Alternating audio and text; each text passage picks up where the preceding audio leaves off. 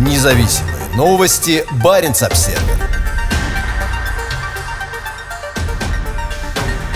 Буровые идут в российскую Арктику. Этим летом скважины будут пробурены в Карском море и Обской губе. На этой неделе в Мурманск для подготовки к буксировке в Обскую губу пришла самоподъемная буровая установка Пера Негра 8 итальянской нефтесервисной компании Сайпем. Как сообщает Росморпорт, буровая должна приступить к работе в Заполярном заливе в начале июля. Построенную в 2010 году буровую доставила в Мурманск из Дубая норвежское специализированное погружное судно «Фалкон». Скорее всего, она займется бурением на Северообском и геофизическом лицензионных участках или, возможно, на участках Каменномысское море или Симаковский. Обская губа и прилегающие к ней полуострова Ямал и Гадан сейчас являются приоритетными для российских нефтяников. Здесь активно работают такие компании, как «Новотек» и «Газпромнефть». В Мурманск также направляется и российская полупогружная буровая установка «Северное сияние», принадлежащая «Газпромфлоту». В конце мая специальное погружное судно GPO «Аметист» с ней на борту вышла из порта Восточный на российском Тихоокеанском побережье. Оно должно прибыть на Кольский полуостров 25 июня. Северное сияние изначально строилось для освоения штокмановского месторождения в Баренцевом море, но уже много лет работает на российском Дальнем Востоке. Ожидается, что в августе буровая приступит к бурению в Карском море, где в последние годы «Газпром» открыл несколько месторождений. Среди них Ленинградская, Скуратовская, Русановская и Нермейская.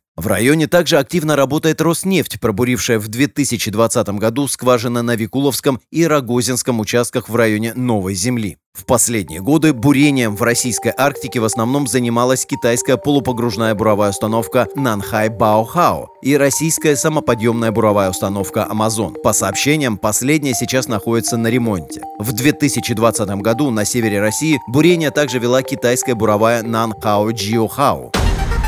Независимые новости. Барин обседный.